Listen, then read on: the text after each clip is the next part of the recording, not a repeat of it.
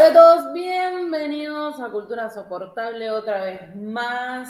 En Hola. Estamos entrando Halloween. Halloween Mode. Espera que nos, te pongo en primer plano para que apreten este make-up de Blanquita impresionante. Impresionante este make-up. Es cute, es tierno, ¿tú me entiendes? Como que va conmigo, porque yo no soy una persona muy del terror, así que yo tengo que hacerlo de alguna manera tierno y divertido para mí y que sea fácil de hacer, porque, ¿me entiendes? Yo no puedo hacer de que un make-up de esos que tú en YouTube que dicen tutorial de Halloween, que tú tienes que durar tres horas haciéndolo. Pero Rosy, Ro es muy buena, señora, con el, con el maquillaje cuando se lo propone. Como me lo propongo, sí. Cuando La mía, iban llegando la gente de Twitch, la gente de YouTube. Buenas, buenas. Buenas, buenas.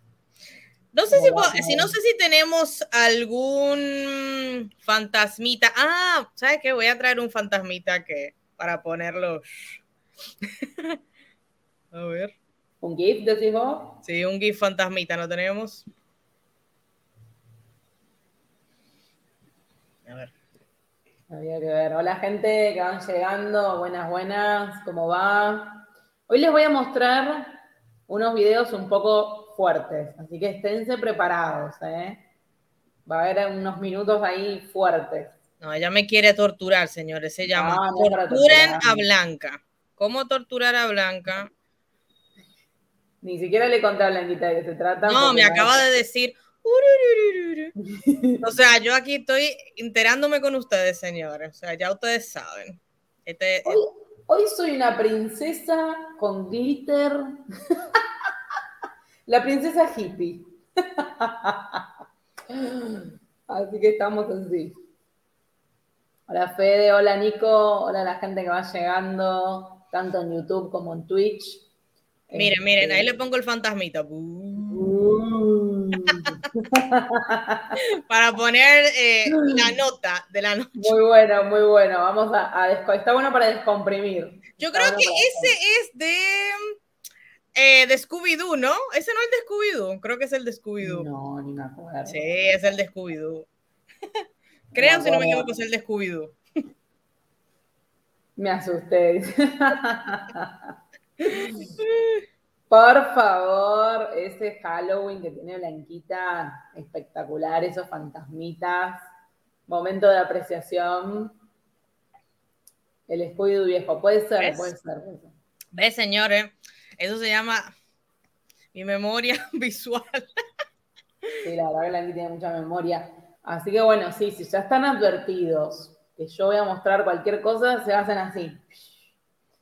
Voy a mostrar algo medio fuerte, pero va a ser muy interesante porque estoy segura que es la primera vez en la vida que lo van a ver y quizás la última, eh, en el sentido de que lo podamos explicar bien de pie a pa de qué se trata.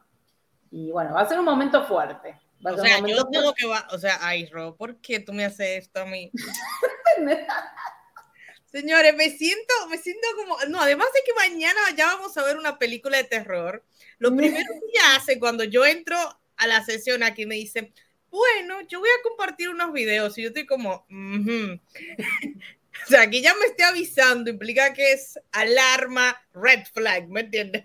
No, en realidad no son tan fuertes, pero son fuertes para la persona que nunca lo vio, digamos, como es esa situación. Hola, hola gente, hola a toda la gente que va llegando en YouTube y Twitch. ¿Cómo va en este que estamos hoy, en sábado? Yo ya perdí la cuenta donde estoy. Estamos en sábado. Mañana tenemos un día, hoy me voy a dormir temprano, voy a descansar el cerebro porque mañana tenemos tres vivos enganchados, la peli de terror, bueno, pero tenemos tres vivos enganchados que va a ser este, va a ser este, heavy, ¿eh? Mm. estamos- vamos a estar, tener que estar ahí. Pero bueno, por lo menos ustedes, los que quieran festejar Halloween, van a poder hacer esa apreciación eh, en, en TikTok, para la gente que tenga TikTok. Yo sé que mucha gente me pone, uy, yo me, me, me- me borré de TikTok porque es aburridísimo, porque no me gusta. Y bueno, sí, yo entiendo. Pero no se preocupen que nosotros vamos a guardar los vivos y bueno. Ahora en noviembre vamos a tener otro Zoom, no se preocupen. Eh, ya, claro, estamos entrando en noviembre. No se Sí. preocupen que, que ya vamos a anunciarlo, eh, así que no, no se hagan problema. la venganza de Ro por ponerlo a ver Harry Potter. Y sí, más o menos. además hoy, hoy en, en, TikTok me hizo escuchar Chichi Peralta, así que es como que ya tenemos dos. Pero, pero esto es un bazucazo. no, no, pero fue por, pero señores, fue porque estábamos hablando de la ciguapa. Yo les tengo que poner el merengue de la ciguapa para poder hablar de la ciguapa. O sea, nosotros somos cultura soportable y tenemos que utilizar el entretenimiento actual para eso. Totalmente, totalmente, totalmente. Así que bueno, hoy aviso, cuando voy a poner los videos que son sensibles, lo voy a avisar para que puedan hacer así. Las que yo, yo directamente haré así, miren. Exactamente, aquellas personas que sean susceptibles a ciertos temas, les voy a avisar y vamos a hacer así, pero si pueden y si pueden ser este, fuertes para que yo les explique todo lo que está pasando, va a estar muy bueno porque es difícil este, que alguien lo explique bien, ¿eh? Así que no es por tirarme flores, pero es difícil que alguien lo explique bien. Bueno, vamos a cambiar un poco la óptica, a ver, ¿qué prefieren? Lejos mejor, ¿no? Yo quería que para que vean el espectacular make-up de Blanqui, pero bueno, me parece que un poco más lejos este, nos vemos mejor, no sé qué me diga, no sé, es la primera vez que probemos el otro que es como más, nos tienen más acá, ¿no? Como quiera, pronto, pronto, señor, en noviembre se viene, vamos a ver, hacer de otra manera los vivos, así que bueno, ya pronto vamos pimpeándonos, como diríamos nosotros aquí. De cerca es mejor, vos decís, che, no es como que estuviéramos invadiendo su hogar, ¿sí? Que estuviéramos invadiendo. Yo creo que quieren que invadamos. No es muy invasivo, no es muy este, penetrante. bueno, hoy entonces lo voy a dejar así porque Julie lo pide en Twitch. Listo, vamos a dejarlo así. Lo único que, bueno, se va a salir un poco cuando estemos con la foto. Así que bueno, bueno gente, hoy nos reunimos aquí en este aquelarre, en, este, en esta circunstancia de la vida, eh, para hablar de los fantasmas y los monstruos de Asia. ¿sí? Yo en esta oportunidad, a ver, el tema es muy largo, pero yo les voy a explicar la base, ¿ok? Con algunas cosas de diferentes lugares de Asia les voy a explicar la base porque es la misma base para casi toda Asia y después se van reproduciendo según las regiones diferentes cosas, ¿ok? Pero, digamos, vamos a la evidencia eh, un poco más arqueológica, que es lo que nos gusta a nosotros, y después vamos a pasar a lo otro. Más o menos en el año, bueno, según los, los pueblos indoeuropeos, el texto que yo les voy a presentar eh, obviamente que para ellos va a tener 5.000, 4.000 años. Según la arqueología, tiene entre 300 y 400 años antes de nuestra era. ¿Ok? Oh, qué mal que se ve, perdón. Bueno, estos son los Petavatu. ¿Ok? ¿Por qué? Los textos, los textos en sánscrito relatan muy bien y muy detalladamente, muy detalladamente qué tipo de fantasmas hay. ¿Ok? Pero esta es una tradición que por más que nosotros tengamos este texto desde el 300 antes de nuestra era, lo tenemos en todo el imaginario popular, ahora vamos a ver con diferentes estatuillas y eso, eh, de toda la zona de Asia, ¿ok? Pero, pero, pero, pero, los, eh, digamos, fantasmas más comunes conocidos en sánscrito que es la lengua anterior a todo lo demás, son los preta. ¿Ok? Los preta, las personas que estudian un poco de budismo habrán escuchado nombrar de los preta, eh, debido a que es una palabra en sánscrito bastante, bastante antigua. Esta es una representación bastante bonita acerca de los preta, eh, que está, es una reproducción de un templo y hay algo interesante con los preta. La, palabra literalmente preta significa espíritus hambrientos. Esa raíz de espíritus hambrientos va a estar en China, en Japón, en India, en el hinduismo, en el javaísmo, en todo, ¿ok? Va a estar en todo. Pero esta es eh, la raíz indoeuropea, es decir, la raíz en sánscrito que define las demás lenguas se opone a un concepto, otro concepto que van a escuchar algunos, que es el Buta, que son los fantasmas, pero son fantasmas, digamos, que em, están aferrados a la tierra por un motivo más banal. Los preta, en cambio, son fantasmas que están, digamos, acá es, bastante complejo, así, así que síganme el hilo. Por un lado, los pretas son aquellos, hay nueve divisiones, pero para que sea más simple les explico. Por un lado, los pretas son aquellos que eh, son personas que, digamos, en la vida fueron codiciosos, fueron personas maltratadoras, mentirosas, celosas. Por ejemplo, se da el caso de una mujer que envenena a otra mujer porque el marido, ahora después yo les dejo cómo se escribe todo. Eh, porque el marido este, se casó, tuvo un bebé con otra mujer, entonces la mujer fue y la envenenó a esa mujer. Bueno, cuando esa mujer se, murió, es la verdadera tóxica, cuando esa mujer se, murió se convirtió en una preta. ¿Por qué? Porque la tipa estaba atada a este mundo debido a sus celos. Sus celos hicieron que se muera, ¿ok? Ese es el pensamiento que tenemos en esta época mágico de las sociedades indoeuropeas. Entonces, los preta, ¿por qué se le dicen que son espíritus hambrientos? Porque están generalmente con una obsesión con respecto a un sentimiento o un objeto, pero su castigo es no poder estar nunca saciado. ¿Sí? Literalmente tiene que ver con esto. Entonces, por un lado tenemos la gente que en esta vida cometió, digamos, esas cosas y se convierte en un preta. Pero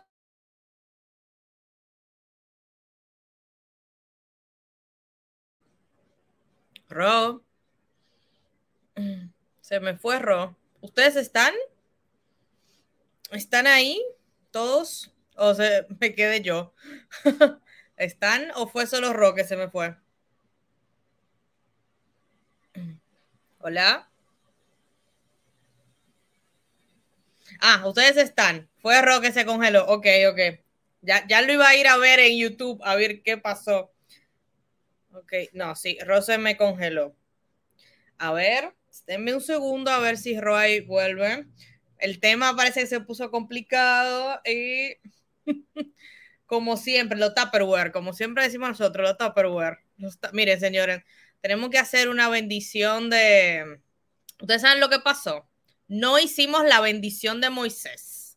No hicimos la bendición de Moisés como siempre lo hacemos y Comenzamos mal, comenzamos mal. A ver. A ver qué me dice Ro. Ahí vuelve Ro, ahí volvió Ro. Ahí está volviendo Ro. Mire, y voy a poner de nuevo Moisés, señores, Moisés. Protégenos de los Tupperware que el Dios del Wi-Fi nos deje, nos permita ahora me escuchan completo. Uh. ¿Me escuchan? Ahora sí. Que nos faltó Moisés, Ro. Nos faltó Moisés. Mira, oye, mira, mira, no vamos, yo no voy a decir nada. Yo no voy a decir nada. No, ya déjalo ahí. Eso que todavía no empezamos. como dice Mary Nilo, mira, como dice, los putas dijeron, uy, nos va a exponer, paremos el live. Uy, uy, uy, chicos, bueno, bueno, bueno, bueno. Calma.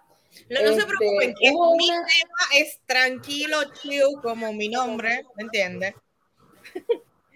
Em, de golpe se puso todo negra la, la pantalla de stream, de stream y parecería que tuvo un bajón de, internet o algo así pasó. ¿Ok? Bueno, vamos a ver si me dejan seguir hablando. Eso que todavía no. Bueno, pasa que están cargando los videos que son muy complicados. Muy complicados. Así que eso, esa, esa energía. Si tú quieres, Ro, ponlo, ponlo más chiquito, quizás te está, no sé. A ver. Bueno, vamos a probar un rato así. Si se estabiliza, lo volvemos a poner como que más cerca. Bueno, sigamos. Entonces, no solamente estos eh, preta podían ser, digamos, de esta vida, sino que podía ser un karma de la vida anterior. Y para, para tratar de corregir esta situación, los familiares, ¿ok? Porque los preta quedan dando vueltas alrededor de la tierra, ¿sí? Em, entonces, los familiares van a ir hacia eh, los monjes y van a ofrecer diversos eh, servicios, digamos, de, ofrecer cosas para que estas personas que ya sabían, digamos, que estaban siendo pretas, eh, puedan pasar a la otra vida, ¿ok? Esto quedó en el popular de China, de Japón, de Tailandia, etcétera, ¿sí? Entonces, antes de ver el videito sorpresa que tengo, uno de los dos, para que ustedes entiendan bien cómo funciona, vamos a ver un par de imágenes. Por ejemplo, acá tenemos una representación de un preta, ¿ok? Como la representación de la muerte, ¿sí? Recuerden que esta es la imagen que, mejor está eh, correspondiente a eh, lo que eran un poco, que eran seres humanos normales. Luego tenemos ¿sí? estos escritos, les voy a mostrar más en, precisión. Acá tenemos un preta tratando de em, seducir a un monje, tratando de, eh, digamos, este, molestarlo. acá, ya vemos, acá ya vemos que el preta está dibujado como ya casi un monstruo, ¿ok? Em, Acá tenemos la versión japonesa, se ve mal porque la imagen mm. eh, ya, está media, media feucha. Acá tenemos la representación, vieron los que están con la piel, en los textos eh, sánscritos dicen que la piel se les pone de color azul, ¿ok? Como dando a entender que son eh, como muertos vivientes, ¿sí? Una cosa así. Esto es muy interesante. Este preta en particular es descrito en unas cosas chinas, que vamos a hablar de los chinos en concreto, diciendo que es el espíritu preta de un tipo que invadió un pueblo en China y que quedó atrapado para siempre debido a que no tiene familiares. Entonces, claro, el pobre quedó ahí dando vueltas y no, no tiene con quién, digamos, quién le haga las, las ofrendas correspondientes. Había diversas maneras que el preta se podía quedar atrapado. Y esto dependía del karma y del ciclo kármico. No se preocupen que yo un día, les prometo que va a tener que ser bastante largo, les voy a hacer una cosa bastante detallada de los ciclos, qué es el karma y los ciclos kármicos, y vamos a ver en detalle con los textos en sánscrito, que es un tema sumamente complicado porque hay mucha gente que lee ciertos libritos y no entiende cómo funciona la cosa, ¿ok? del budismo hay mucha información, pero hay mucha información trastocada también, ¿ok? Entonces, había dos aspectos que nos llega a través del para, el Parabatu. Acuérdense que esto está escrito en el 300, 400 antes de nuestra era. Y literalmente Parabatu significa historia de fantasmas, ¿ok? Mm. Esto está bajo la forma del Theravada budismo, budismo, perdón, el Theravada budismo, que es considerada la forma más antigua de budismo. ¿sí? No se preocupen que yo un día voy a hacer, voy a explicar bien toda esa parte también así ustedes entienden perfecto. Pero básicamente es la forma más antigua de budismo que después se va expandiendo. Los, lo que es muy interesante es, que ya en esta época, en esta, en esta época datada, aparecen dos conceptos. Por un lado, los preta podían estar viviendo, o sea, podían ser condenados a vivir en comunidad. ¿sí? Es una palabra em, que define las comunidades. Es decir, es decir, que estos preta estaban em, condenados a ver a las personas, pero las personas no lo podían ver, excepto los monjes, y de hecho, hasta el día de hoy, algunos monjes en la casta del budismo se dedican a los preta porque a los preta hay que sentirles lástima. Por más que fueran malas personas, hay que sentirles lástima. ¿Son como almas perdidas o algo así? Son como una especie de almas perdidas, pero eh, porque los Buta también son almas perdidas, pero los pretas son peores porque no es lo peor que te puede pasar en, la tradición, vamos a decir, eh, indoeuropea, sánscrita y budista. Yo les digo así para que entiendan que no es solamente el budismo.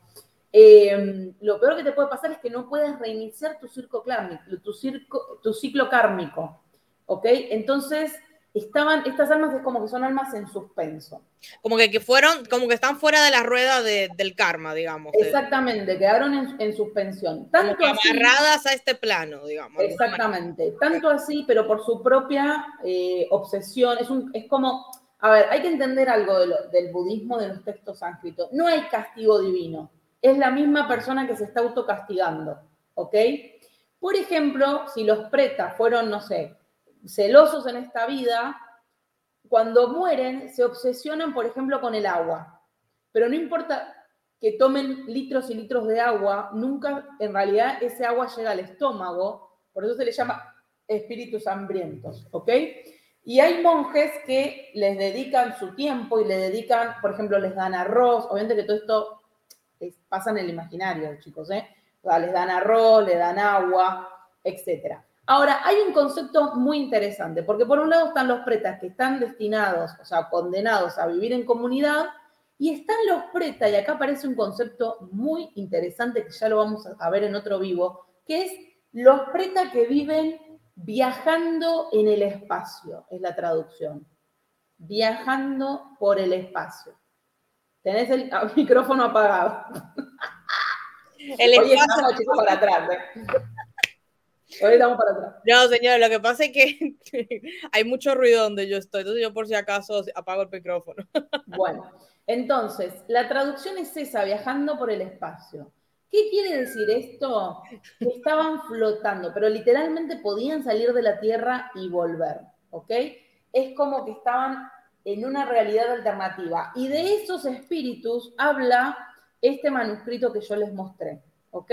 Este es un preta que puede viajar por el espacio debido a que se le presenta a un monje budista cuando este monje está meditando y lo quiere atacar con fuego, ¿sí? lo quiere atacar con fuego porque los pretas que pueden viajar por el espacio son los únicos pretas que pueden hacer daño, ¿sí?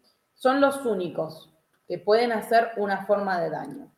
Entonces, retomando, ¿sí? Retomando un poco esto. Es muy interesante, y ya vamos a ver un día el concepto filosófico del tiempo y del espacio en el budismo a través de los textos sánscritos, pero son literalmente espíritus que viven en una realidad etérea. ¿sí? Entonces nos pueden atacar, pero literalmente pueden dar vueltas alrededor de la Tierra, bueno, y todo como una cosa así. ¿Por qué? Porque muchos de ellos se recluyen, por ejemplo, en el desierto, se recluyen en lugares áridos, en lugares donde no está eh, el ser humano, debido a que están obsesionados con perseguir asuntos. Sí, estos son los que son los peligrosos, ¿ok? pero los monjes budistas saben, digamos, pues, según ellos, cómo combatirlos y les tienen compasión, ¿ok? A un preta se lo puede liberar, a un preta se lo puede liberar de varias maneras.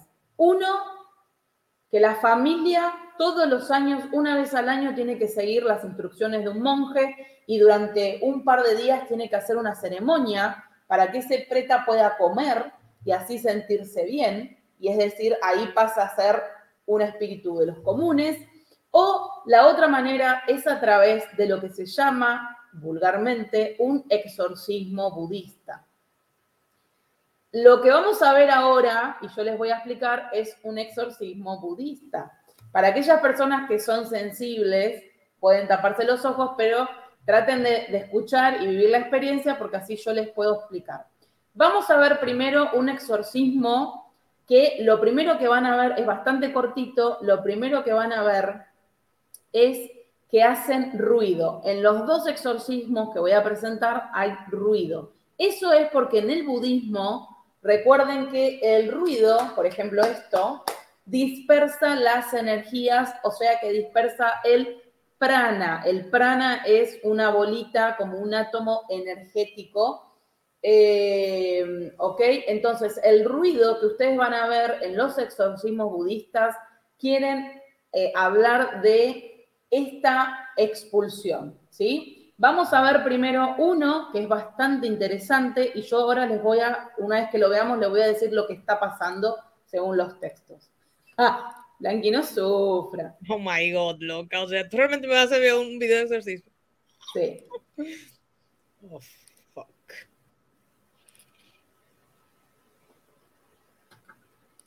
A ver.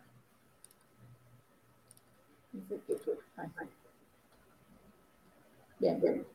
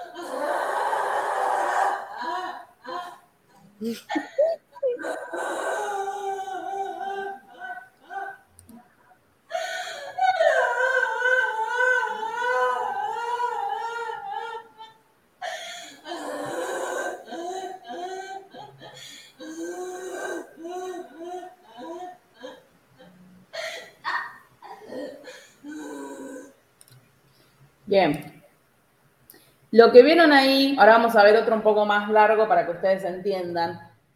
Lo que vieron ahí, eh, lo que vieron ahí. mi cara. ¿Por qué atan a esta mujer?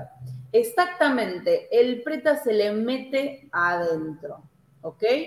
Esta mujer es parte de la familia de ese preta, porque la, no cualquier maldición, este, es parte de la familia de ese preta y lo que está haciendo es canalizando ese preta y la frustración para que el monje pueda eliminar al preta, digamos que lo pueda liberar, ¿ok? Es lo que le corresponde hacer a la familia, ¿sí?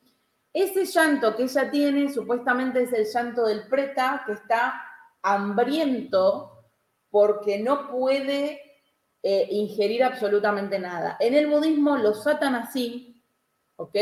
Los atan así porque les impide hacerse autodaño. Hay algunos exorcismos en donde las personas se arañaban la cara, se arrancaban pedazos de piel, porque obviamente el preta se quiere, digamos, quiere escaparse, ¿ok? Eh, hay algunos pretas que no quieren ser exorcizados, ¿sí? Entonces, bueno, Nico, es parte del rito. Yo no sé si lo está actuando o no, porque no estaría bueno que yo lo diga. Es parte del rito, ¿ok? Nosotros no, no juzgamos, simplemente presentamos, digamos, la información. Exactamente. Entonces ustedes después lo pueden ver y juzgar por sus propias cosas. Entonces, em, obviamente, obviamente que esto es muy interesante porque es muy interesante. No, no, obviamente ella no lo hacía antes, se sientan, ahora lo vamos a ver, se sientan y permite al familiar preta que se meta dentro de su cuerpo para poder ser exorcizado. Vamos a ver uno un poquito más largo, ¿ok? Pero para que ustedes entiendan el proceso bien. De cómo la familia se tiene que prestar, ¿ok? Se tiene que prestar a esto, ¿sí? No lo vamos a ver todo, pero por lo menos los primeros minutos.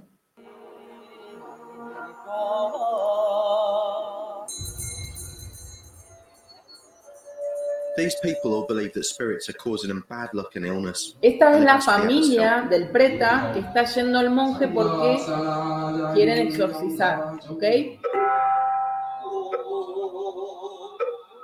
Otra vez, los ruidos. Muy importante. Where she makes offerings to appease the ghosts and spirits and hopefully send them into the spirit world. Esto es la familia del difunto, ¿ok? Mantra.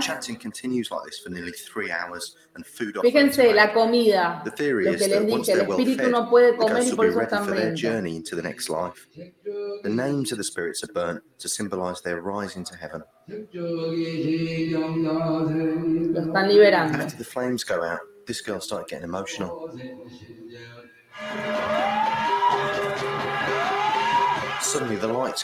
Ese es el ruido que hacen los monjes para eliminar.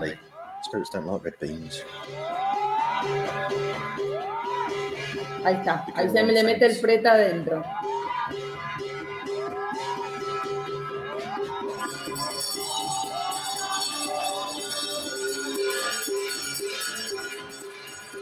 She wakes up and starts going berserk and then collapses again.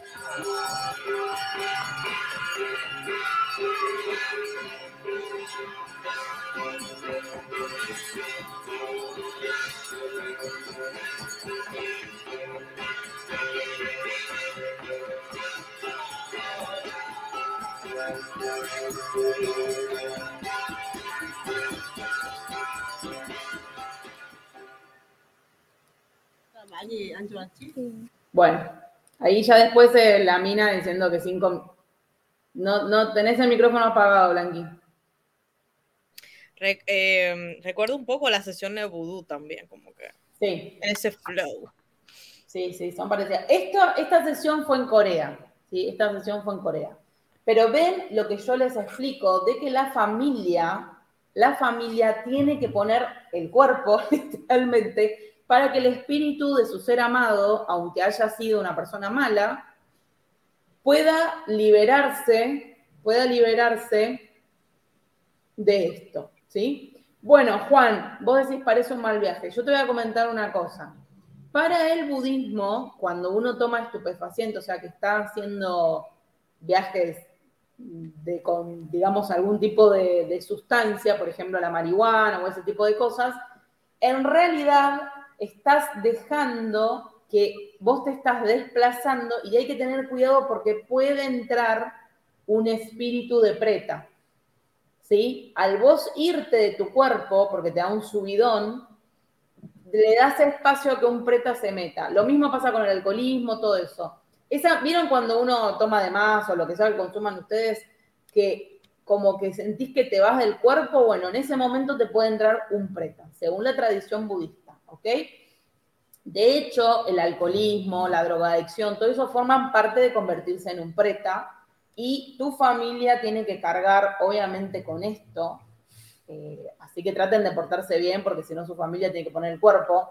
Pero literalmente tienen que hacer esto. Y estos espíritus hambrientos, hay algunos que son abandonados por su familia, es decir, que nadie se presta, pero es, eh, pueden ser adoptados por otra familia que les dé pena o por un monje. ¿Y qué hace, por ejemplo, el monje? Bueno, lo que vieron ahí, a su ración de arroz deja un costado y se le ofrece a un espíritu de estos para que coma.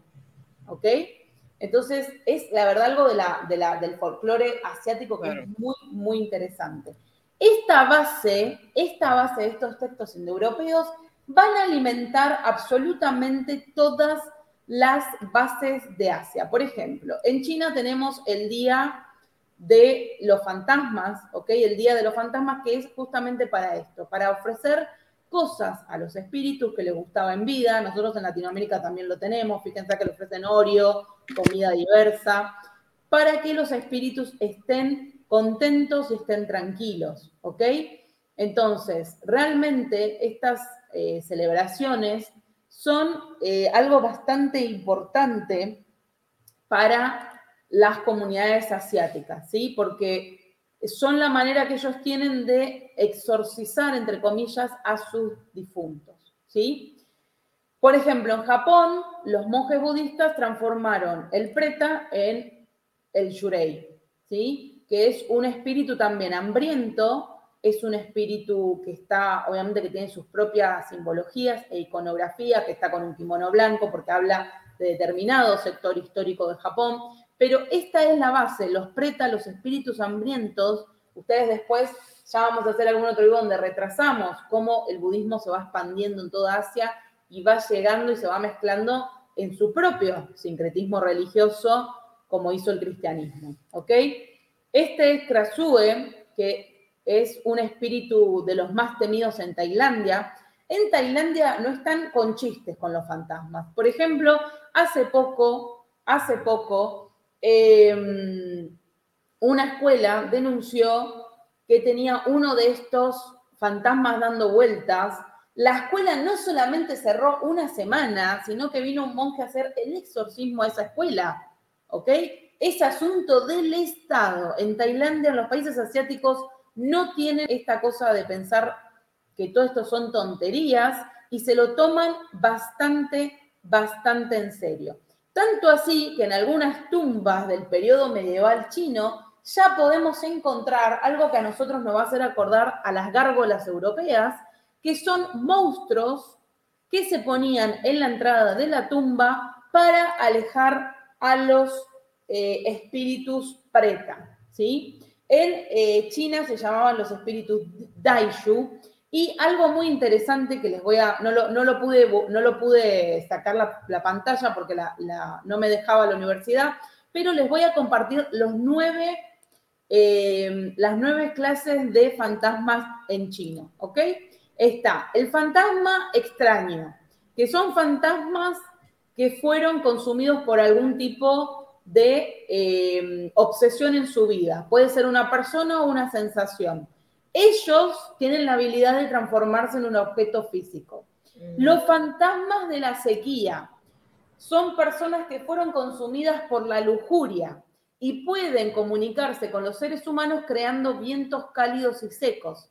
¿Vieron cuando uno dice, uy, me agarró escalofrío? Bueno, son estos. Los fantasmas embaucadores son fantasmas, obviamente como lo dicen, que se aprovecharon en la vida de un montón de personas y en la muerte pueden transformarse en animales.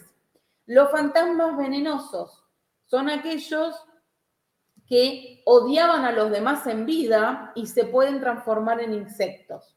Los fantasmas de la pestilencia son los fantasmas de personas que se murieron con rencores y son, fantasmas que si te entran en tu cuerpo te pueden causar enfermedades. Los, los fantasmas de la pesadilla, que eran personas que cometieron fraudes en la vida y pueden transformarse en oscuridad. Los fantasmas duendes, que son fantasmas que estuvieron corrompidos por los misterios de la vida, vamos a decir, y eh, solamente pueden habitar adentro de las rocas y de los árboles. Y tenemos a los fantasmas sirvientes, que fueron fantasmas que se abocaron demasiado al materialismo y pueden transformarse en una especie de, luz, o sea, serían los poltergeist. Eh, los poltergeist nuestros serían los fantasmas sirvientes y finalmente los fantasmas mensajeros, que fueron fantasmas atenti, y fueron fantasmas litigantes en la vida, es decir, que gustaban de crear conflicto y pueden transformarse en cualquier persona para seguir eh, seguir en conflicto en el más allá. Fíjense la cantidad, la cantidad de subcategorías de fantasmas, ¿ok? Que hay en, las diferentes mitologías de cada, eh, de cada pueblo, ¿sí? Lo tienen bien armadito, organizado. Bien armadito. Si hay algo que podemos agradecer de las tradiciones sánscritas eh, y los indoeuropeos en, esta parte del mundo, es que los textos están muy bien jerarquizados. Nunca se olviden lo que dice la princesa Ro. Los textos sánscritos son matemáticos. Entonces acá, por ejemplo, tenemos siete. En el budismo tradicional hay nueve formas de fantasmas. A su vez, los pretas que están en colectividad se dividen en tres grupos. Los pretas que pueden viajar al espacio se dividen en tres grupos. Y así. Todo es matemático, ¿ok? El infierno el infierno. Espérense que acá tengo una imagen. A ver, este es el infierno, digamos, chino, entre comillas, eh, que es el Naraka de los, de los budistas. Eh, y es un poco el infierno tradicional cristiano. De hecho, hay muchos textos, esto es controversial lo que voy a decir, pero hay muchos textos que dicen que en realidad los cristianos sacaron de acá, ¿ok? Toda la idea del infierno. No se olviden la influencia del budismo y de las religiones indoeuropeas en los romanos y los griegos, que fue muchísima, muchísima. ¿eh? No se olviden que la primera imagen de Buda que tenemos es griega y los griegos y los romanos estaban obsesionados con las religiones indoeuropeas. Así que no es de extrañar que se hayan robado un poco el tema del infierno y el azufre. Acá tenemos, por ejemplo, la entrada al infierno, al infierno chino, y ahí está Download, que es un personaje que aparece en Dragon Ball Z como Satán, como el que está en el más allá ordenando, y es la persona que designa quién va a ser preta, quién no va a ser preta, etcétera, etcétera. ¿Ok? Hace como una especie de paralelismo. En cambio, en el budismo tradicional, el preta se autocastiga a sí mismo. ¿Ok? Eh, es un autocastigo que se pone. No existe en el budismo eh, la justicia divina. A mí eso es lo que me gusta mucho del budismo. Uno se tiene que hacer cargo de sus propias macanas y es uno el que está no permitiendo, en este caso, entrar al próximo circuito eh, de karma. Y algo, para cerrar un poco el tema de los fantasmas, voy a ver las dudas que tengan, algo que decía nuestro amigo Confucio. A los fantasmas y a los dioses se los respeta pero uno se tiene que mantener lejos de ello. ¡Chanán! Eso decía Confucio.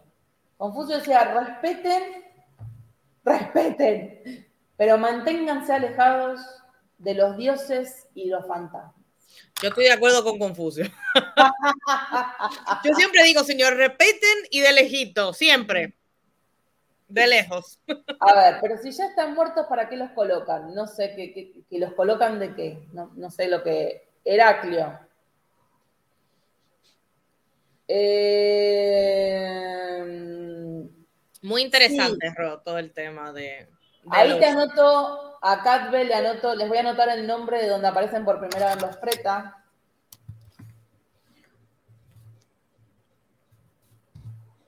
Así lo podés googlear. Así podés googlear y podés sacar tu información. Ah, no sé por qué me salió solo. No, salió también en TikTok. En TikTok no, en Twitch. Ah, Así que bueno, eh, no sé, Blanqui, si te quedó alguna duda. Me hacía, hacía referencia a las gárgolas. No, porque no te olvides, no te olvides, Heraclio, que para nosotros, una vez que nos morimos, se termina la vida, pero para los budistas, para los hinduistas y para el sistema tradicional asiático, eh, la muerte es un paso a otra vida. Y cuando sos fantasma, te pueden atacar, tenés que sortear cosas, tenés que hacer cosas. Eh, hay todo un mundo que ya vamos a ver el infierno asiático o el paraíso asiático, porque te puede pasar de todo. Es como los egipcios, el fantasma hasta que llegaba hasta Orión, ¿ok? Corrompidos por los misterios de la vida hace referencia a aspectos filosóficos como que le dan vueltas y vueltas. Sí, totalmente. No se olviden que para el sistema eh, budista eh, no está mal estudiar, no está mal estudiar, no está mal un montón de cosas, pero está mal y está, digamos, penado, te trae mal karma, hacerte listo. Es decir, pasarte, pasarte de los misterios. Para los budistas hay cosas que tienen que ser misteriosas. Hay cosas que pertenecen no a Dios, porque no es el concepto del Dios cristiano, pero pertenecen al universo y nosotros como seres humanos, que estamos en una época bastante mala de la humanidad, no merecemos saber. ¿Ok? Como que se no, no, no, no onda Platón, no onda Platón, porque por ejemplo Confucio sería una persona que investigó todo eso. No, no ese tipo de personas, sino personas que quisieron penetrar en los misterios y como que faltaron el respeto, una cosa así. Que lo tomaron a la ligera, digamos. Claro, no hay que ser creído. Básicamente es eso, no hay que ser creído. Exacto. No hay que ser. ¿Vieron la gente que es muy estudiosa, pero que es prepotente con sus ideas? Algo así hace referencia. ¿Ok? No hay que ser petulante. Petulante. Petulante. Pero la verdad que, el tema Ro, de los fantasmas en Asia, yo creo que es uno de los continentes, si no es el continente que tiene un sistema de creencias tan complejos alrededor de, la idea de los fantasmas, los espectros, los espíritus. Yo creo que es tal, tan tal complejidad que tienen que a veces creo que es too much digamos, como que es mucho y que está muy, muy adentro de su cultura porque es algo que ellos no lo dudan, como tú lo dices. No, no lo dudan. De hecho, en, chino, en chino, al medium se le llama la señora que lee el arroz. Y es alguien muy importante dentro de la comunidad china. ¿Ok? ¿Esos budistas creen en fantasmas? No, no, no, no, no. ¿En la reencarnación decís vos? No. Parte, por eso yo un día les voy a hacer un vivo de la reencarnación porque es re complejo el tema, Costa. Es re complejo, tiene muchas aristas y es matemático. Recuerden que la reencarnación es matemática. Entonces, todo, eh, todo estaba pasando en el mismo momento, pero vos podés interrumpir el ciclo de la reencarnación, que es el peor de los castigos que te autopones. Y esta gente, los preta, son personas que se autocastigan no pasando al ciclo de la reencarnación. Lo que vimos en los exorcismos son personas que se prestan, familiares que se prestan para que vos hagas tu, llegues a la luz, vamos a decir budista, y puedas entrar de vuelta al ciclo de la reencarnación. ¿Entienden? Sí. Por eso es que se les llama hambrientos. De hecho, en estas subdivisiones que hay, Em, hay fantasmas que tienen la boquita muy, muy, muy chiquita para no poder comer, justamente, porque es uno de los castigos. ¿Ok? Hay muchos castigos, ya lo vamos a ver. Una vez escuché decir a un monje que hay que pensar y replantearse, pero también entender que hay temas que van a escapar a nuestro intelecto. Eso es lo que, lo que estamos hablando. No es que es un pecado, porque los budistas no tienen pecado como tenemos, tienen las sociedades monoteístas. Eh, no es que es un pecado, simplemente te estás haciendo el listo y el petulante, ¿ok? ¿El infierno chino es el que está dividido por niveles? Sí. De hecho, el día que hablemos del infierno, primero hay que hablar del infierno en los textos sánscritos para poder siquiera entrar y poner un pie al infierno chino. Pero ese día, chicos, yo les voy a decir, miren, este va a ser un vivo de dos horas, me voy a tomar una petaca de whisky porque es un tema recontra complejo y es un tema que hay que explicar muchos conceptos, pero ya lo vamos a hacer, no se preocupen, porque sé que es un tema que llama la atención y que hay mucha desinformación. ¿Ok? Bueno, Blanqui, vamos a descomprimir un poco. Claro, mire, yo le digo la verdad, mi, tema que yo les voy a hablar hoy es mucho más... Para, para, ¿Cuál fue tu impresión cuando viste el exorcismo?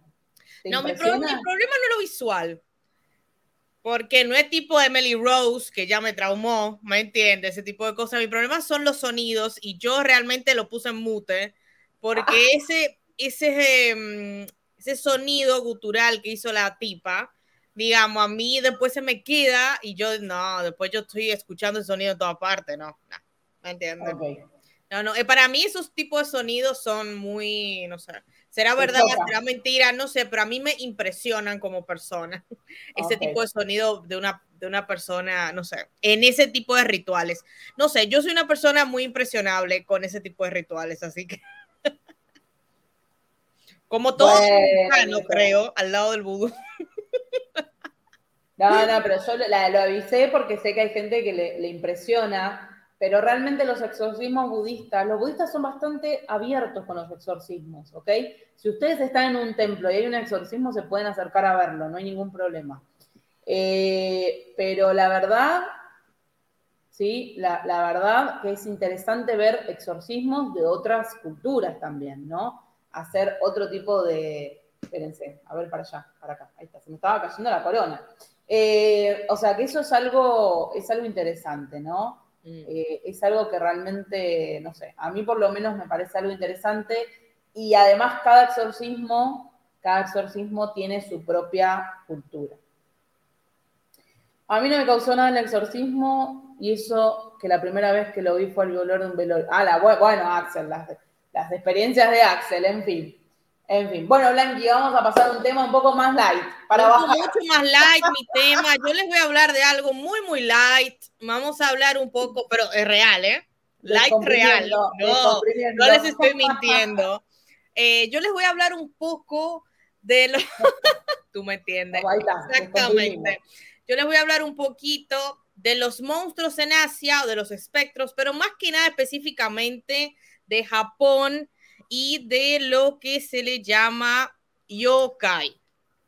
De lo que son los yokai, ahí se lo pongo en japonés con los kanji. Los yokai que es específicamente apariciones, que serían apariciones para nosotros en Occidente sería algo como espectros, monstruos, eh, más o menos así entidades, son como estos espíritus, entidades que pueden ser buenos, pueden ser malos, pero que bueno, que están ahí dando vuelta y que forman parte del folclore japonés de una manera, así como Ro comentaba el tema de los espíritus, eh, en el folclore japonés los yokai existen, o sea, están ahí y están divididos, están todos eh, categorizados, organizados, digamos, tienen su líder y todo.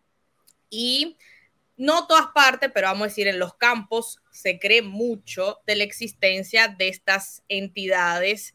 Eh, y sobre todo, todo lo largo de la historia de Japón, van a, van a encontrar eh, muchos textos manuscritos, ilustrados, donde se hablan de estos temas, se hablan hasta, podemos encontrar eh, historias de, mm, de, la corte donde dicen que, oye, había un yokai dando vuelta y hay que exorcizarlo, como decía Ro, digamos, que también este tipo de entidades exorcizan de alguna manera. un, videojuego japonés que tiene dos eh, tiene dos, este, Sí, hay un videojuego, sí. que le saca fotos la chica para exorcizarlo. Es Exactamente. Y los que los exorcistas se les llaman los onmyoji, digamos, ahí no les traje el nombre, los onmyoji, pero son el tipo de exorcistas am, japoneses que vienen del Shinto, o sea que es un poco diferente del, del budista, pero es más o menos bastante parecido. La verdad que vienen, no se lo tomen a mal, pero bueno, vienen de lo mismo, de alguna manera. Y que, o sea, es algo muy importante y lo vamos a encontrar en todo el imaginario popular japonés, no solamente popular japonés, también en otros países y que ha llegado a Occidente, obviamente, a través de, em, de los animes.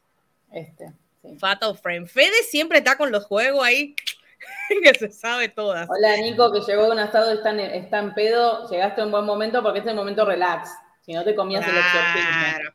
Exactamente. Mañana con la resaca, mirate la parte del exorcismo. Miren, les voy a mostrar para que vean más o menos una imagen general de un lo que sería un yokai para que ustedes vayan viendo más o menos ciertos yokai que este es un espectro un espectro esqueleto digamos eh, del artista Utagawa Kuniyoshi y ustedes ven ahí cómo ese es un yokai se considera que tienen y mm, del espectro que está atacando a una princesa. Es un cuento muy conocido eh, japonés.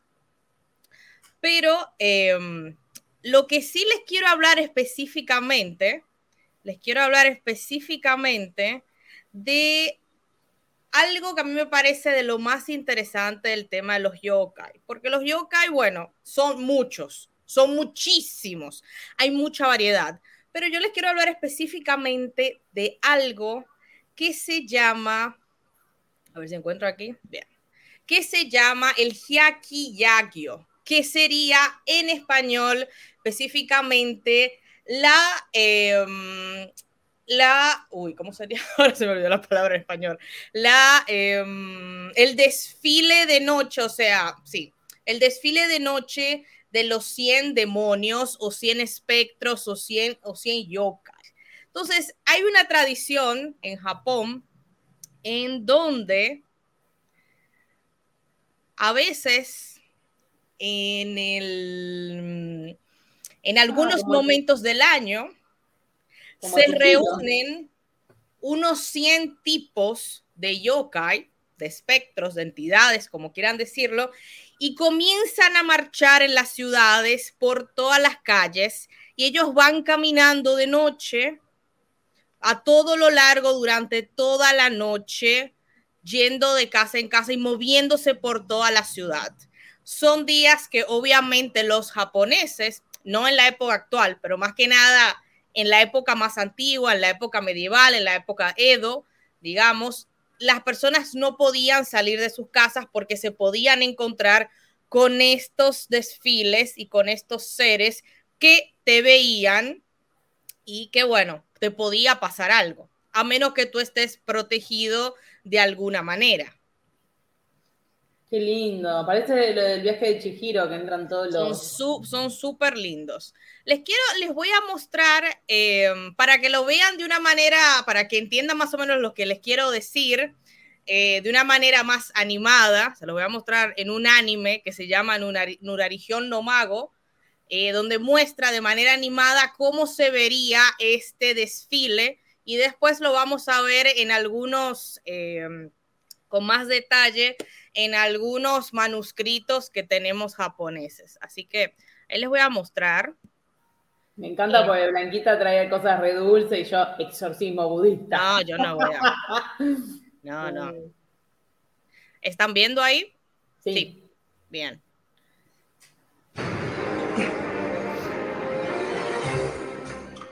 Eso sería más que nada, esa, el desfile. ¿Ven cómo se ven? What is that? I've only heard tales of it. I think that it's the night parade of Ah,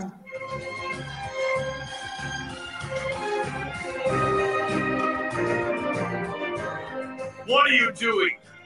Who ordered all of you to mobilize? Only the Lord can mobilize the night parade. The Lord is right before you. Eso, digamos. Es más Ya. que nada para que ahí lo, lo pudieron ver. Eso es em, Nurarigión no Mago, es un anime que les recomiendo para el que le interese ese tipo de cosas. Y ahí eh, pueden ver cómo es el tema. Es un desfile, es un desfile de yokais que está, algo muy interesante, hay un líder de este desfile. Hay una sola persona que los puede eh, convocar. Y esta persona se llama Nurarigión, que es este yokai, que es este yokai que es viejito, digamos, con apariencia como esos viejitos asiáticos, como que se va poniendo y que tiene la cabeza en forma de como un tipo de mm, De Alien.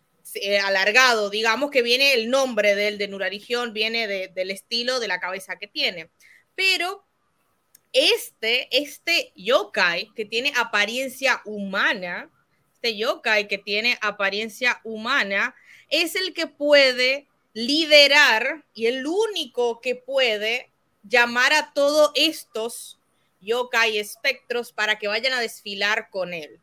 Es un personaje que es el líder de todos ellos y que es un, es un personaje que vive, como lo vemos, eh, uy, no, espérate, elegí No, Elegí la que no era, que es un personaje que, uy, no lo, Qué loco, ¿eh? La- la- la- el imaginario de los, de, de los pueblos es tremendo. es, a mí me parece muy interesante y que es un personaje, ahí les voy a mostrar, que no, no, la- no, no había cargado la imagen, que había, que vive en la opulencia. Es una persona que vive en la opulencia y que suele ir a las casas de las personas, entrar como dueño de su casa, ¿me entiende? Y hace que las personas como que se confundan y creen que él es el amo y señor de la casa y, le- y él comienza a beber y comer de todo lo que hay ahí lujoso. O sea, Ah, el tipo qué- vive bien, ¿me entiende? Claro, Vive Qué muy poder bien. más maravilloso que tiene.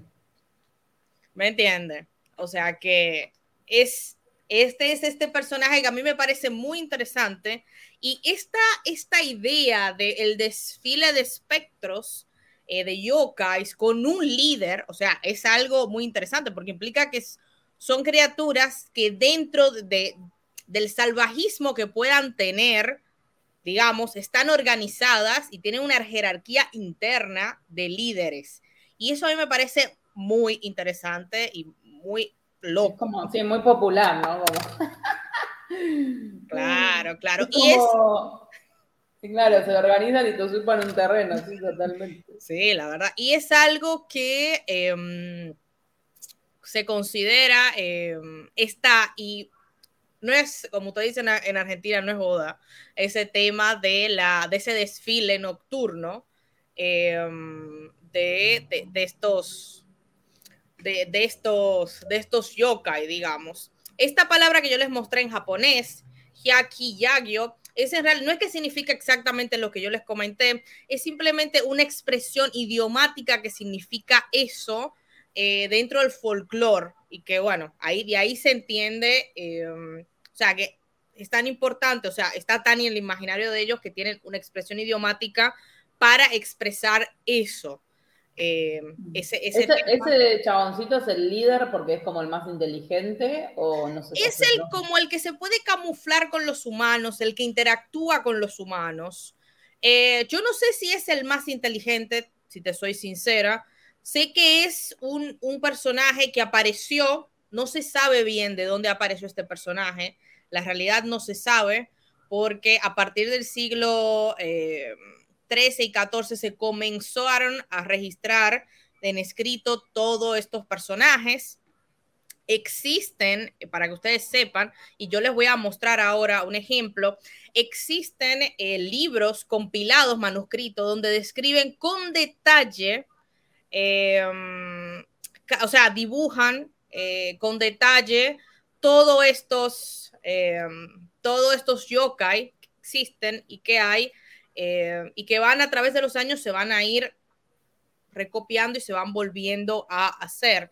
Es algo Mm. que, obviamente, como tú eh, comentábamos hoy en el vivo de TikTok con el tema del terror, la llorona que tú decías, el tema de cuando las luces en las ciudades, ya tú ves menos cosas. Obviamente con el paso del tiempo y con la evolución de la tecnología y las grandes ciudades, la idea de los yokais, estas entidades, va perdiendo fuerza o se va, eh, ya no se va teniendo ese miedo tan grande que se tenía antes y se vuelve algo un poco caricatural, digamos, que por eso son un poco, digamos, eh, graciosos, vamos, si queremos decirle así. Digamos, por ejemplo, les doy un ejemplo de este, que es un poquito gracioso, no, no es gracioso el tema, pero es un poco, un, poquito gracioso, caricatural, digamos. Eh, um, ¿Qué?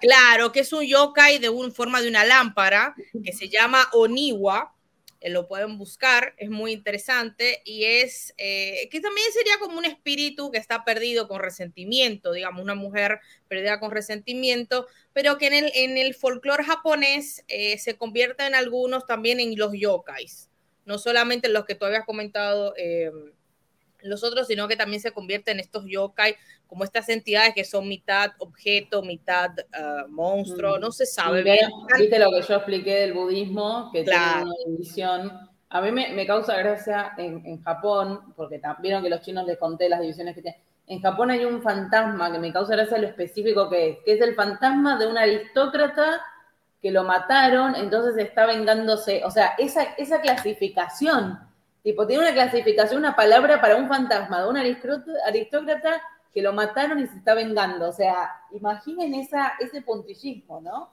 Porque tienen, es como, y lo tienen como tú dices, lo tienen tan integrado que mm. es un tema que em, lo tienen muy claro y como tú dices en el folclore y en lo que es adentro de las religiones que hay en Japón, ya sea el budismo, ya sea el shintoísmo, lo tienen muy aceptados, muy aceptados. Y así como están las deidades, que hay muchísimas deidades, por ejemplo, en el shintoísmo, a su vez van a estar todos estos yokai, que las personas muchas veces les dejan ofrendas y le van dejando cositas eh, para como que tranquilizarlos, que se recuerda un poco el tema de los, lo que hablamos hoy, el tema de los duendes, de las hadas, que tú les vas dejando como miel o, lo, o lo que sea de la región localmente, como que para convivir en paz, de alguna manera, convivir en paz. Es el tema de convivir en paz. Les voy a, les quiero mostrar ahora un manuscrito que está en el Museo Británico del, de 1800 del artista Kei Hironaga, que es una copia de un manuscrito del siglo XIV, para que vean más o menos cómo ellos a nivel artístico, más que nada, ya no lo vemos de un punto de vista del anime, cómo ellos mostraban esta, em, esta procesión, esto es lo que quería, no desfile, esta procesión nocturna de los 100 demonios o 100 yokais, em, para que ustedes vean más que nada eh, cómo, cómo, digamos, cómo, cómo se ve. Bueno, el ojo en el culo te sirve, ¿eh? están diciendo ahí de Shirime. El ojo, el ojo, ojo, el ojo en el culo te sirve, ¿eh? tenés que ver este, ¿qué, vas a hacer, eh. Uy, espérense. Denme un segundo. a ver, ahí ya está, ahí estamos. Y le muestro. Miren, les quería mostrar vayan viendo, les voy a ir mostrando poco a poco y caminando, pero para que ustedes vean que parece que se estuvieran moviendo los personajes y, caminando a la vez. No sé si lo pueden ver. Entonces como que está muy animado. Miren cómo son todos estos personajes que están muy detallados. Miren el detalle que tienen, todo esto. Miren, esto es una pelusa que tiene piernas, digamos. que tiene garras. Qué bueno, qué bueno este, para agredir a alguien, ¿no? Sos una Sí, no, miren, miren, miren este personaje azul, miren, anda con una lanza, tiene hasta, y tiene el, sombrerito, eh, bueno, tiene todos los sombreritos, ven cómo son todos estos personajes, son ¿eh? Mitad objetos algunos, mitad animales, mitad personas, o sea que entra en todo, todo, toda la categoría de los yokai, porque los yokai son eh, como tú comentabas, Ro, pueden tener diferentes formas y son bastante categorizados. Miren, miren, miren lo hermoso que son primero los, los dibujos. Eso es una sombrilla con. con Sí, no, miren, miren, miren, miren, exactamente. Miren eso. Eh, y ustedes van viendo los diferentes tipos que acompañan este desfile, este, este, este desfile nocturno de yokais. Que todos esos están ahí y que van a hacer fechorías, ¿me entiende? Traviesos, que van a estar haciendo fechorías, traviesos, y que bueno, van a estar ahí haciendo. Así que era eso lo que les O quería. sea, lo- lo- los yokai son eh, nega- eh, presencias negativas. No pueden ser buenas, digamos. Um, no, sí y no. Hay es que depende. Es como que hay algunos que sí son malvados, hay algunos que sí que son malvados, que van a devorar hombres, y hay otros que no, que simplemente están ahí y están viviendo su vida tranquilamente. Quizás van a hacer más que nada, eh, um, van a molestar, le van a hacer travesuras a los hombres, pero no es que van a, a matarlos, digamos, a sangre fría, digamos, por ejemplo. Claro. Por ejemplo, este líder, Nurarigión, el tipo no va a ir a matar, no le interesa matar. Él se aprovecha de los humanos y consume lo que los humanos tienen, o sea, les roba a los humanos de alguna manera. Pero no, eh, no, le, no les roba, eh, no les roba estos, no, digamos, no, no los maldice ni los maltrata.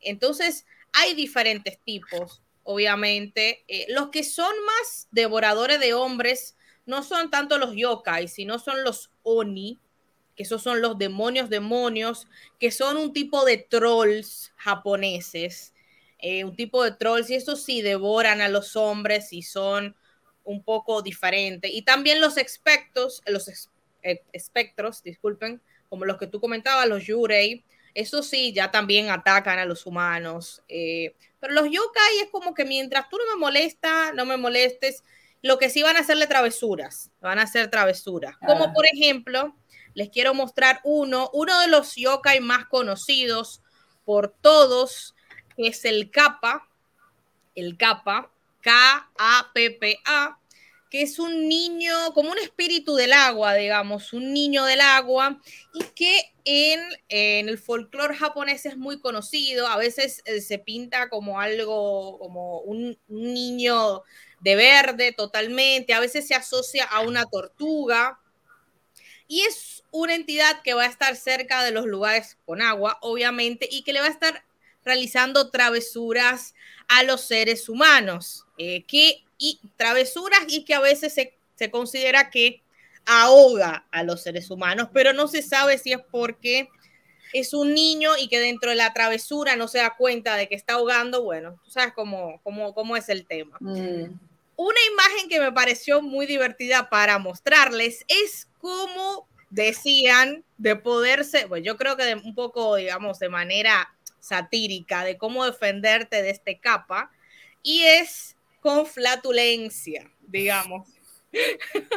De, ustedes ven ahí cómo esa persona ataca al capa, digamos, con, bueno, una flatulencia, digamos con una flatulencia y eh, poco a poco, y de esa manera se protege. Obviamente yo creo que es un dibujo que es un- una parodia, una sátira.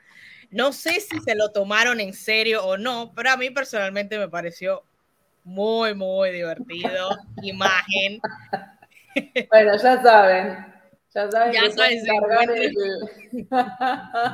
Si se encuentran con un capa, eh, porque es, es, es, un, es una entidad que se decía que estaba cerca de los lagos, de los, de los ríos, y que a veces, sobre todo, como siempre dice a las mujeres que se estaban bañando, a veces las, las jalaba para el fondo y bueno.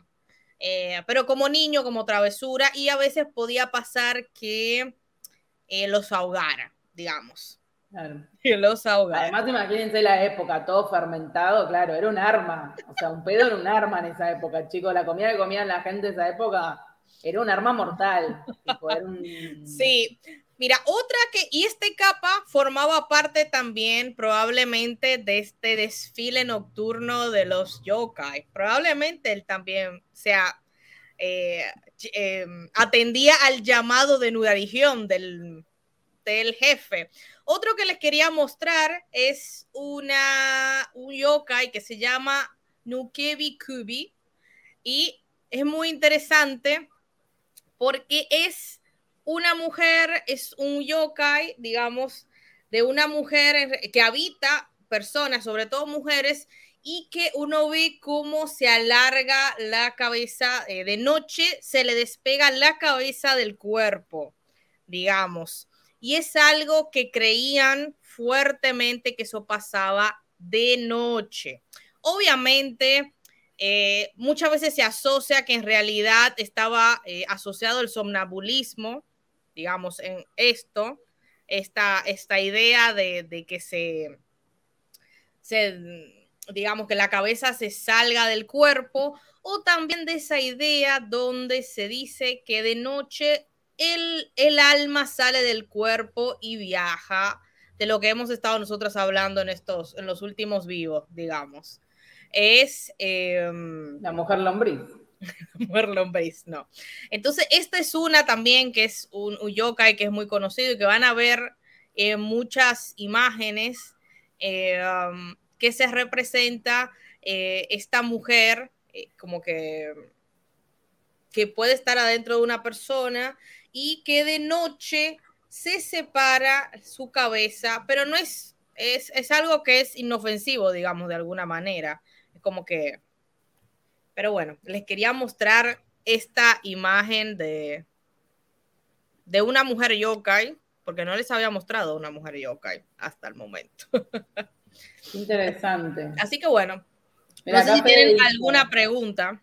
Al capo otra manera de combatirlo es hacer una reverencia, porque la tenía que devolver y así perdía el agua que tenía en la cabeza. Bueno, pero es más fácil pegarle un pedo en la jeta y No, sí, obviamente. Yo lo que, yo lo que les mostré es, una imagen que encontré que me pareció buenísima, excepcional, digamos, es graciosa, de parodia. Pero obviamente, como dice, como dice Fede, cada yokai se tenía que, de alguna manera, ellos sabían, los japoneses, digamos, de la época, sabían qué hacer en caso de encontrarse con algunos de ellos. ¿Qué hacer para, bueno, para que esté todo bien, o sea, mostrar reverencia, mostrar respeto, o qué tipo de ofrendas hay que hacer para que no te vuelvan a molestar o que esa persona no sintió que tú entraste a su territorio, porque no se olviden que estas personas, estos, estas entidades, tenían muchos de esos territorios y lugares que ellos habitaban y que consideraban como suyo y que uno era el invasor de alguna manera, digamos.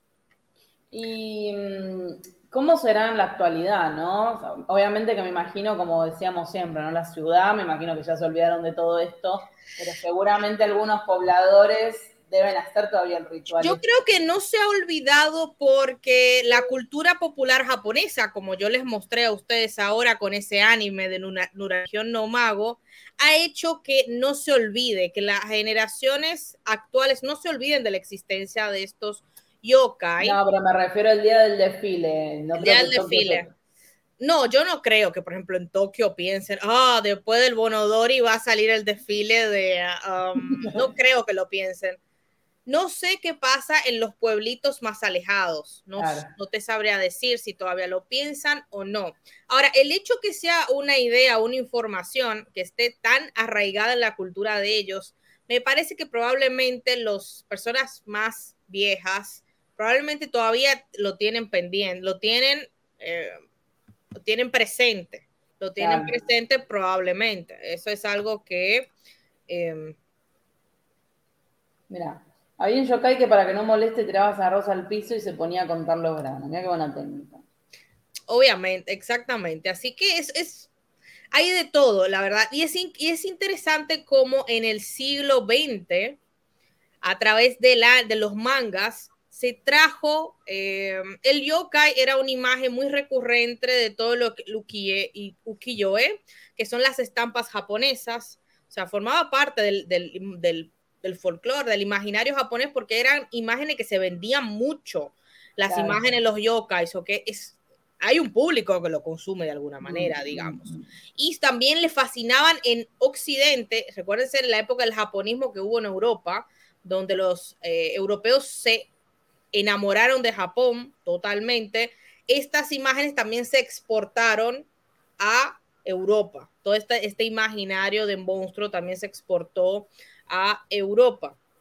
Otro, otro manga que les recomiendo, si a ustedes les interesa el tema de, eh, de los yokai y quieren verlo de una manera más divertida, eh, pueden ver Gege no Kitaro, que es uno de los primeros mangas que habla de los, de los yokais y habla mucho del tema del kappa. Y es, fue un manga muy importante sobre el tema de, de, cómo traer estas, estas culturas, eh, estas, estas ideas, imágenes del folclore a la cultura popular japonesa moderna, digamos. Así que se los, se los recomiendo. Es muy interesante. Hay un anime, creo, también de Gege no Kitaro.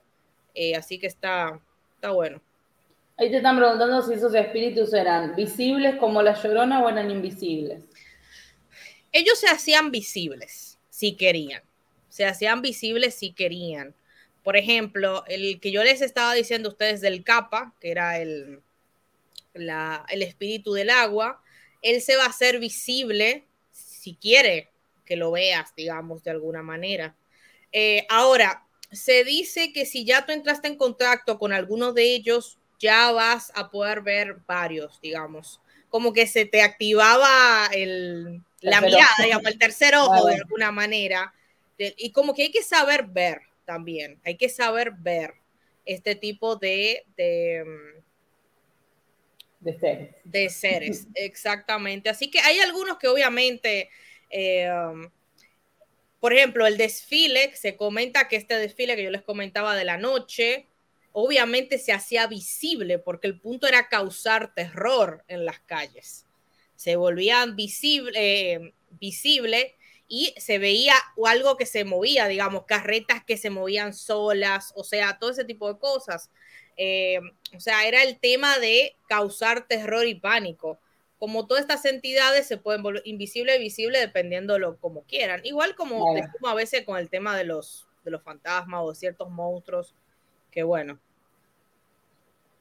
Exactamente, No sé si tiene alguna, no sé si te quedó alguna duda. ¿Usted no, no, no, yo creo que es muy interesante eh, cómo lo que empieza, por eso yo me pareció muy importante, porque hay mucho para hablar de los fantasmas en Asia, pero lo más importante es quizás ver lo más antiguo y cómo fue desarrollándose, llegando a Japón, desarrollándose obviamente con su propia, ellos tenían su propia mitología, se fue haciendo un sincretismo y se van creando todas estas cosas, ¿no? Todos estos objetos, todas estas cosas y, los chinos también, ¿no? Tienen un sistema súper complejo de creencias.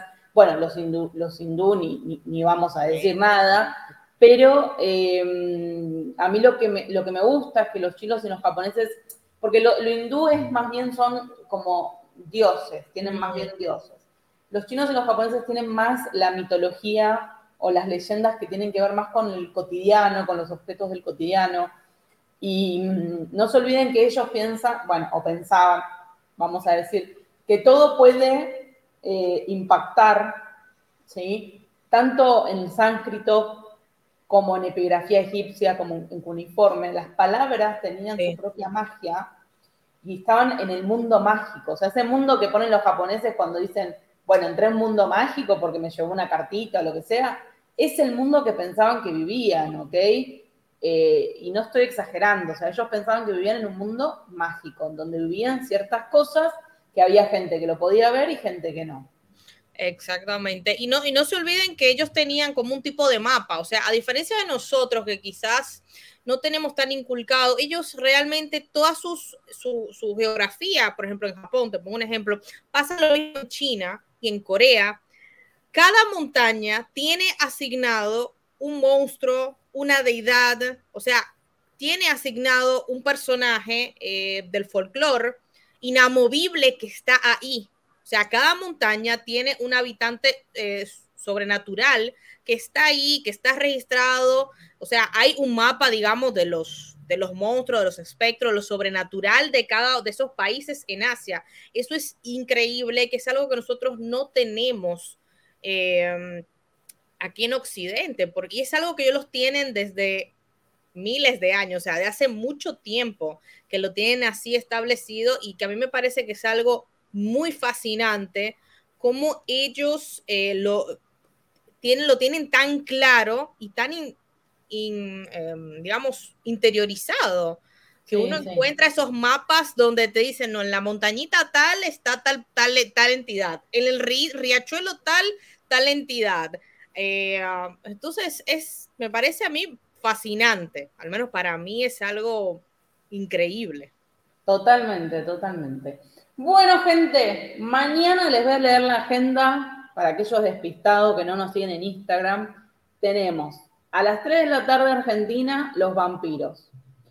A las 7 de la tarde Argentina, los, el origen de, de Halloween. Ese va a estar bueno. Y a las 22.30 los juicios de Salem.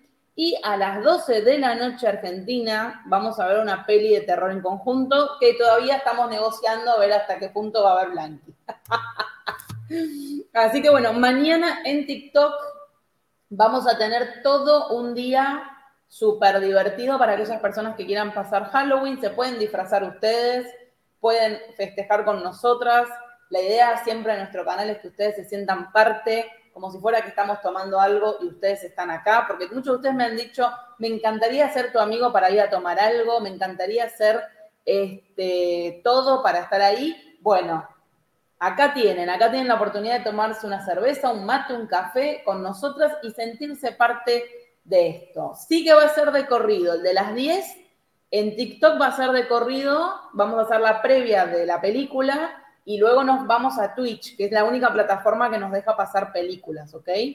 Pero, pero bueno, mañana tienen para elegir, aquellos que van a estar con resaca como Nico, tienen para elegir un montón a partir de las 3 de la tarde Argentina, eh, tienen para elegir. No se preocupen, no se preocupen que igualmente los de mañana los vamos a guardar y los vamos a ir subiendo en el mes, ¿ok?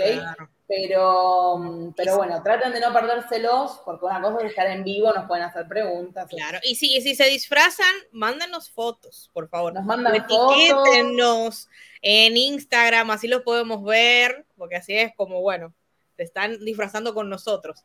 Exactamente, exactamente. Y si... Mirá el día que seamos disfraces nosotros, ¿no? No, no. Ah, ah, como Ro diciendo, no. Yo sería un letrero, tú me entiendes. De, la arqueología bíblica es un disfraz, ¿eh? Pero sí, si se van a disfrazar, eh, sáquense fotos, mándennos, así nosotras eh, no nos sentimos tan solas, así nos sentimos en esta comunidad este, tan linda que hemos hecho. Y bueno, siempre, este, muchas gracias de verdad por estar ahí, muchas gracias a todos por visitar nuestra propuesta, nuestra página, y nos estamos viendo mañana mañana a partir de las 3 de la tarde en TikTok, que tienen una actividad tras otra, y luego a las 24, para aquellas personas que son valientes y festejan Halloween hasta el fin, a las 12 de la noche argentina, eh, una peli de terror en conjunto para reírnos, yo me voy a buscar una cervecita, para reírnos. Voy a beberme, no sé, creo que me voy a beber un ron porque... Sí, para, ver, para disfrutar de ver a Blanquita sufrir, lo hacemos. Así que bueno, gente. bueno, mire, y otra cosa, señores Sí, de este tema, porque obviamente esto fue una introducción pequeña, muy por arribita sobre el tema de los fantasmas y los monstruos en Asia.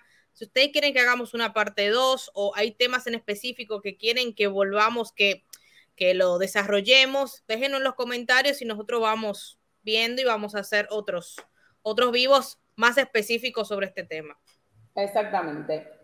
Besos gigantes, gente. Nos vemos. Bye bye.